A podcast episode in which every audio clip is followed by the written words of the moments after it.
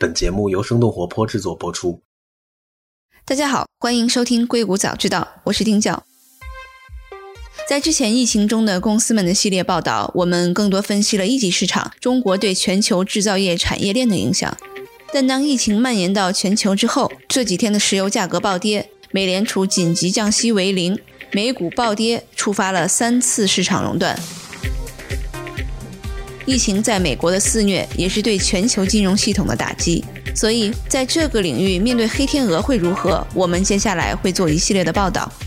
今天这一期，你会听到专业人士对比特币资产、石油和黄金的分析，分别由我和特约记者 Cici 为大家带来。我们希望在这一系列不确定的市场情况下，给大家带来一些反脆弱、避险的工具和思考。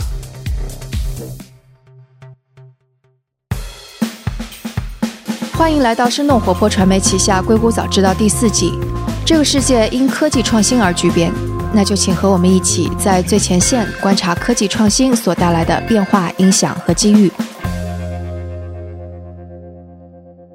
今天和我们坐在一起的是个 HashKey Capital 的研究总监郑家良，欢迎您。哎，你好。我们其实现在都是被疫情影响下，然后我们看到了很多市场上的波动。然后其实不管是黄金，不管是股票，然后不管是 crypto market 就比特币市场，其实都有很多的新闻。我其实是一月份，因为当时是美国在打击伊朗，然后其实导致黄金价格增长到了一千六百美金，七年以来的新高。同时，这个比特币也应声的有所增长。之后就有很多分析师分析到，比特币其实是一种避险资产。但是在在这两天的美股的疯狂下跌之后，然后大家又看到比特币又应声跌了。我想要问一下，这个嘉良为什么会有这样的这个波动？我们其实一直也在观察这个比特币啊，就是我们的看法是，其实比特币包括整个加密数字资产这个市场呢，还是应该当做一个高风险的风险资产来看。但是比特币因为有一点点这个非常像黄金，然后这个也是市场上前几年非常乐于讨论的，就是把比特币的各种特性啊跟黄金去相比啊，确实确实是些相似的特性，所以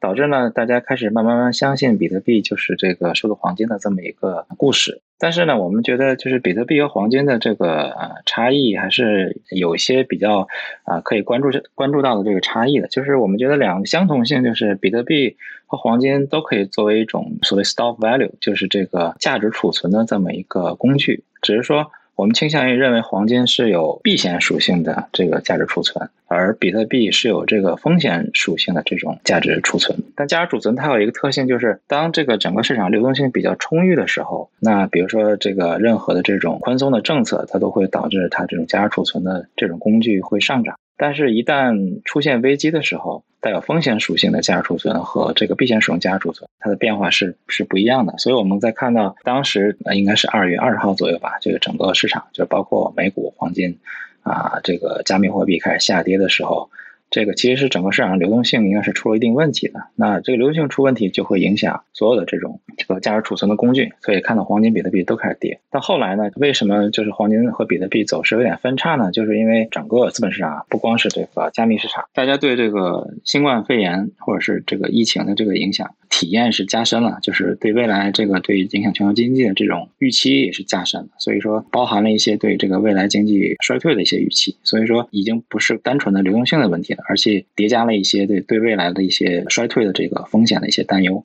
所以说资金呢还是开始拥抱避险资产，比如说又开始黄金开始反弹，再看到这些高等级的债券，像这个美债啊、德债啊这些，然后另外加上这个美联储意外的降息，其实是向市场上比较明确的显示，就未来非常有可能进入衰退的这么一个经济的一个阶段，所以说大家的避险情绪开始升温。这样的话，我们可以发现，其实比特币最近的走势实际上是跟这个美股啊风险资产是比较一致的，而不是跟避险资产一致的。所以说，现在整体市场上的走向就是，如果是粗暴的分类的话，就是两种：一种是避险资产，一种是风险资产。现在我们暂时认为，比特币就是目前的体量之下，还是一种风险资产属性是比较强的。其实也有很多人在分析到，其实比特币又是风险资产，也是避险资产。那这个可能一个说的是在短期内它可能是一种风险资产，可能长期是一种避险资产。你觉得这样的论述是对的吗？其实这个是有可能，为什么呢？因为现在总体来说，比特币的这个市值还是非常小的。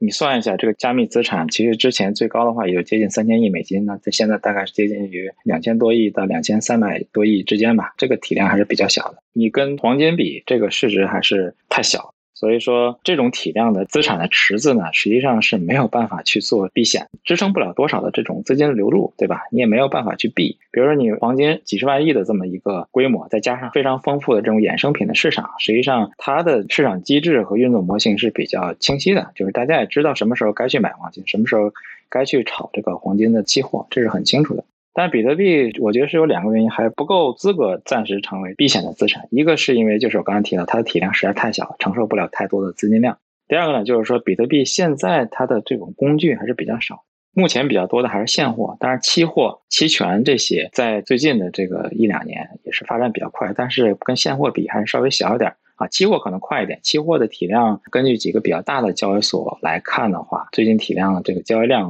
发展还是不错的。但是呢，给机构投资者的衍生品，包括可以从智商所 CME，还有这个洲际交易所下面这个 Bucket 这些这个用来做比特币交易的这些衍生品市场来看，它的成交量还是非常非常小的，也是远远不能承载机构的资金的。所以说，未来我们觉得它是有可能的。那它需要一个是它的市值要变得足够大，第二是呢它的工具要变得足够丰富。可以让机构投资者进来进行一些对避险或者是对冲的操作，这样他才有可能成为避险资产的候选人吧，他才有这种潜质。但短期还是有点困难的。对，因为像它的这个稀缺性，大家一直是想说它能不能成为黄金的这个下一个替代品。因为很早之前，其实美国已经不是拿黄金来 back up 每一个 dollar 了，所以其实大家对比特币一直是蛮多期待的。这个论述也是对的吧？对的，因为它的确实市值比较小嘛，所以它的 potential 就比较大。比特币为什么会有这方面的潜质呢？就是其实大家想一下，比特币应该零八年，零八年出版倍数，零九年上线，它一直是这种分布式的运行。那么这个系统呢，全世界的矿工啊、参与者去维护这么一个系统，那这个系统呢也是非常完整的运行了这么十多年了，也是非常的一个平稳。其实你想一想，历史上分布式的系统没有一个主导人在里面，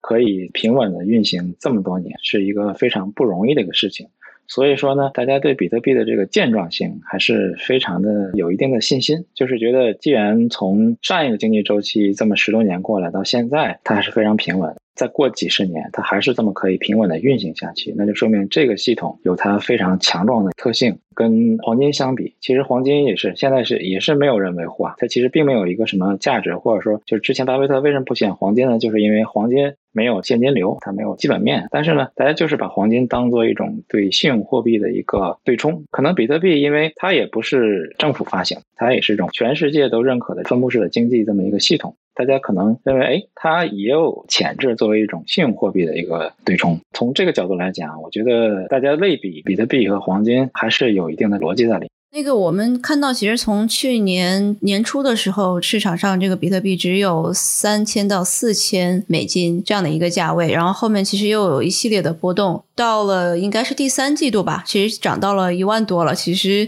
这个是大家对新虚拟货币的信心又增加了，是更多的场外资金进入了，还是因为什么其他的原因？总体来说，其实有这么几个原因吧。第一个就是去年我们确实也看到比特币在二季度的时候开始上涨，那个时候我们确实是看到了一些场外的资金入场的这么一些情况，这个确实是有资金这个推动出来的。第二个情况呢，就是大家可能是在行业内大家都喜欢津津乐道的所谓这个二零二零年比特币的产量会减半，预估在五月份的时候，因为它的减半周期是这样的，四年啊进行一次减半，那到去年其实离这个减半已经就是不到一年的时间了，所以说整个市场对这个减半的这么一个预期，就是在某些时候吧，可能就是被一些价格的波动又重新的触发了，那很多交易者或者是一些业内的也开始出来讲这个减。办的这个故事，那可能就是在资金和对未来预期的这种影响之下吧。比特币其实，在去年就有一段时间还是表现的是是比较好的。对，我知道你们是一个专门投资虚拟货币领域的这样的一个基金。其实你们也从一级市场，包括早期的一些风险投资，然后到这个通证的投资，其实都有。然后你们对这个今年往后的这个市场是怎么样预期的？会不会有哪些创业公司会成为明星项目？你们是怎么看？对于区块链的一级市场呢，其实我们非常积极的在参与啊。就是我们这个基金呢，实际上是主要还是做一级市场为主。那二级市场呢，因为我们有也有一些数字货币的持仓，所以呢也在一直关注。但是我们的专业呢是做一级市场的这种 VC 的类型的投资。二级市场只是我们观察整个市场的这么一个维度，我们对一级市场还是非常的乐观的。那我们其实，比如说从新冠疫情开始的最近这一两个月时间吧，那我们也在积极的进行一些项目的研究啊、访谈啊，然后包括尽职调查呀。我们的节奏呢，其实还是没有放下来。那我们今年其实对这个整个区块链的发展还是非常有信心的。像去年。我们主要投资的一些主题都集中在于像区块链的基础设施，就是我们投了很多比较底层的这些像公链系统 （permissionless chain），就是这种的居多，或者说协议层就比较偏这个基础层面。那今年呢，我们觉得越来越多可能会转向到应用的一些层面，就是应用层面可能会发力。包括大家其实也可以看到，去年十月底的时候呢，中国呢以官方非常高度的这种层面上，把区块链列为了一个非常重要的这么一个未来发展的国家这么一个。技术也引发了整个区块链行业对于区块链在实体经济应用当中的一个非常好的这么一个预期。所以说，我觉得未来呢，包括中国，包括海外的市场，大家其实都会向区块链真正的落地应用去进行一个探索。另外就是大家注意到，就是说从比特币诞生到现在已经十多年了，之前一直在谈技术的这个完善修复，其实应用也一直在讲，但是应用可能是因为底层基础设施还是不够完善，那可能下面的这个基础没有打好，上面要大规模的铺开还是有点困难。那我们看到今年的话，会有一些大型的这种公链。不，比如说像以太坊二点零啊，像一个 Polkadot，那今年有可能会上线。那这些都是未来会非常举足轻重的这个区块链的基础设施。那有了这些比较坚实的这种基础设施，那应用才有可能比较好的去拓展。所以说，我们今年也会去布局一些偏应用型的，或者是 Crypto Finance 啊，嗯，就是区块链的这种金融应用啊，或者其他一些这个企业方面的应用啊。或者是一些直接 to C 方面的应用啊，我们觉得有一些比较成熟或者接近成熟，或者是我们可能看到一些成熟商业影子的这些项目呢，我们都会积极的去寻找里面的这个投资的机会。大家好，我是客座主播 Cici，我们现在呢就来切换到另外的一个大类资产，就是黄金。那这期呢，我们很荣幸的请到了来自某券商固定收益行业的分析师 Alex，呃，Alex 来跟我们大家打个招呼吧。Hello，听众们，大家好。那最近的话，因为也是从比特币到原油到黄金都在齐齐下跌，所以我们也想来探究一下这个这轮金价下跌，它背后是一个什么样的原因和逻辑呢？金价呢，其实是由它所持有它的成本决定的啊。如果说现在的实际利率很高，也就是说这个其他的资产的回报率很高的话，那么黄金的价格呢，相应的会会低一些。还举个例子，就是说，曾几何时哈，我们的利率可能还在三和四的时候，那个时候呢，大家肯定是觉得，那我肯定把钱放在这个理财账户嘛。那如果现在收益率只有一到二了，那可能大家觉得理财账户钱就要拿出来，那拿出来去买啥呢？那就是去买黄金啊，因为黄金呢是一个通胀情况下的一个保值的产品。那么它的抗通胀的逻辑呢，其实也是在刚才我说的实际利率里边。就是实际利率越高，这种情况通常是通胀比较低的时候。那么实际利率越低呢，就是通胀比较高的时候。我们实际利率呢，通常是等于现在的名义利率，或者我们说的这个你的存款的利率减去物价的涨幅或者通胀啊。所以呢，通胀越高，那么相应的这个实际利率就会低。所以呢，现在的黄金面临的一个情况是，全球的利率都在下行，很多国家出现了负利率。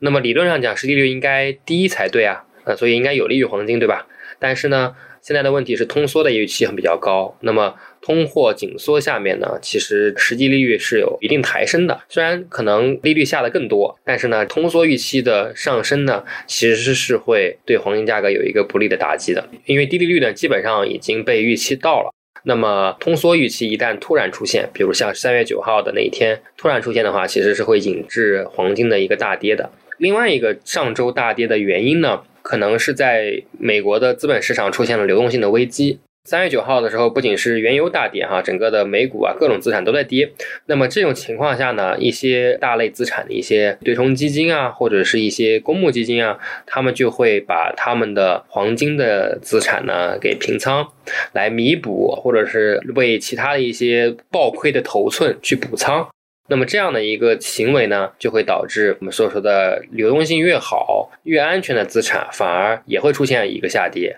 也就是说，这一轮下跌呢，是一个全资产类别的一个一个通杀。这个情况呢，其实在历史上也发生过啊。我们去看零八年的十月份，当时大家记忆犹新的是当时的那个次贷危机的爆发啊，雷曼的倒台。那么当时的情况呢，也是很类似的啊，就是说黄金呢，也是从大概九百美元的高位呢，跌到了七百出头的样子。所以呢，这样的一个跌幅呢，还是跟目前的这个跌幅呢是比较可比的。当时的情况是美股暴跌，进而呢，很多的投资者需要去平仓，把这个比较优质的流动性资产呢给抛售，然后来填补其他的损失或者追加保证金，也会导致黄金的一个下跌。从这个角度来说呢，这周的黄金下跌呢有两重原因，一重原因呢是因为呃油价引引致的一个通缩的预期，第二个原因呢是这个流动性的一个收缩。那么这两个原因往后看呢，通缩预期目前呢会有所消停，流动性的问题可能还会持续一小段时间。所以综合来看呢，黄金目前的抄底的点位呢还不是特别好，可以再等一等。目前的美联储呢，可能还会有一定的宽松的一些措施出来。随着每一次宽松措施出来呢，黄金都有可能有一个小的反弹。但是这个反弹呢，也不是一个特别大的机会啊。因为目前来看呢，其实美联储的利息已经降到了很低的水平。那么往后呢，市场也已经计入了它基本上降到接近零利率的水平。在这样的一个市场的预期下面呢，黄金受益于低利率的这种利好呢，其实是相对来说比较少的。我觉得可能通缩预期的好转才是近阶段可能会比较有机会的一个触发因素，但是可能交易的机会不是特别多。比如说市场是怎么来做这样一个通缩预期的判断呢？有什么样的一些交易信号或者市场信号吗？一般来讲呢，这个通缩预期呢很难去测度。我们知道美国呢其实有一个类别的国债叫通胀保值债券，或者叫通胀挂钩债券。这种债券呢，它的名义的这个票面的利率是跟着通胀走的，而通胀走高，利息就会走高，它的市场的利率就会反映通胀的一个预期。但是问题就在于利息的调整可能比较滞后，所以呢，债券所交易出来的市场的利率呢，可能不足以充分反映目前的通胀的一个预期，所以可以作为一个参考。另外一个呢，就是所谓的原油价格了。原油是大宗商品之母，所以呢，原油的价格的涨与跌，其实是反映了一个通缩预期的。尤其是在啊需求侧受到冲击的时候，如果是在需求侧没什么大冲击的时候，一般都是这些产油国在瞎搞导致的一些油价波动呢。我们觉得可能不足以称之为通缩预期哈。所以呢，这个时候原油跟黄金的波动呢就会相应的脱钩。但是呢，多数的时候，尤其像现在这种剧烈的波动的时候呢，一般都是相关的，需要建立很强的一个联系。所以大家在交易黄金的时候呢，一个是要看美国那边的所谓通胀保值债券的一个交易价格，另外一个呢也要看原油的情况，而原油的情况会更加的重要一些。那你觉得就是接下来一段时间，这个黄金它的一个市场的走势大概是怎么样子的呢？黄金的价格也是比较难拍的，因为目前的金银比呢，其实已经到了一个很极端的水平了。过去呢，经营比这么高的时候呢，只有一次啊，就是在一九九一年啊，当时的海湾战争，当时的时候呢，也是整个全球经济处于一个非常衰退的一个预期当中，当时的经营比呢，也就出现了一个接近一百左右的一个水平。我们去看金油比哈，或者是金铜比这些金价与其他大宗价格的比价呢，多数时候反映了一个通缩的预期。因为黄金呢本身它是一个通胀保值的一个大宗商品，但是呢，其他的一些大宗商品，比如铜啊、油啊或者银啊这些工业品呢，它都是有更强的通胀属性。所以说，黄金相比于这些工业品来讲呢，它的通胀属性会弱一些。所以，黄金和其他的这个工业品的比价，可以作为一个通缩预期的反应。通胀比较高的时候呢，其实金铜比或者金油比、金银比会相对的低一些。但是，像通缩预期很高的时候，通胀很低的时候，啊，这些时候呢，这个金银比、金铜比就会很夸张。那么目前来看呢，金铜比、金油比都处在一个历史的极端位置，金银比更是达到了一一个历史上绝对高位。那么从这个角度来说呢，其实这个再去交易金银比的走高，或者说再去买多黄金呢，性价比呃就不是特别高。更多的呢，我觉得可能是金银比的收缩会更体现在这个黄金的走稳，或者是略有下跌，但是呢，白银能够有一个快速的反弹。所以呢，这个时候操作机会可能也是更加的困难一些，因为白银本身呢就是盘子比较小啊，它的受到操纵也比较多，所以大家到能交易的这个机会也不是特别多。最近的这种情况呢，就是一个高波动的市场，那么高波动下面呢，其实获利还是比较困难的。现在的这个全球的黄金市场，它对于中国的经济，尤其实体经济这一块有什么样的影响或者冲击吗？黄金本身没有什么影响，黄金是一种类货币的一种资产啊，就对中国来讲没有太多的影响。金价涨和跌呢，只不过就是央行可能会去卖一点黄金或者买一点黄金，可能对于老百姓来讲没有太大的这个影响。那如果你是要有就是有一些消费需求的话呢，可能可以再等金价再跌一段时间，但是可能跌的时间不会太久，因为整体呢，我们说全球的利率还是在一个走低的状态，那么黄金的价格这个就能得到一个支撑啊，就是说虽然通缩预期在下，可能利率或者说全球流动性的这种宽松呢，可能还会在中期来看会超过通缩下行的。这个肯定是这样，所以呢，对黄金的价格有一定的底部的支撑作用，所以黄金也算是下有底吧，但是也说不好底在底在哪里。但是黄金上上面的这个顶肯定还是没有到，这个是目前业界比较达成的一个共识吧。对，就是上面的顶还很高，所以我觉得如果要是消费的话，还是尽早，就是趁金价比较低的时候。今天的节目就到这里。这期节目除了主播和嘉宾的努力，也感谢我们团队的迪卡布里辛和 Luke，他们在最短的时间内完成了节目后期制作。还感谢小爱，小爱帮忙把音频上传到所有的平台，他同时也是生小英这个账号背后的小伙伴。请大家也在您所喜爱的音频平台上订阅《硅谷早知道》新的一季，关键词是《硅谷早知道》第四季，或者帮我们点赞打分。如果觉得节目有价值，也请转发给您一两位朋友们。也请大家继续关注我们之后的报道。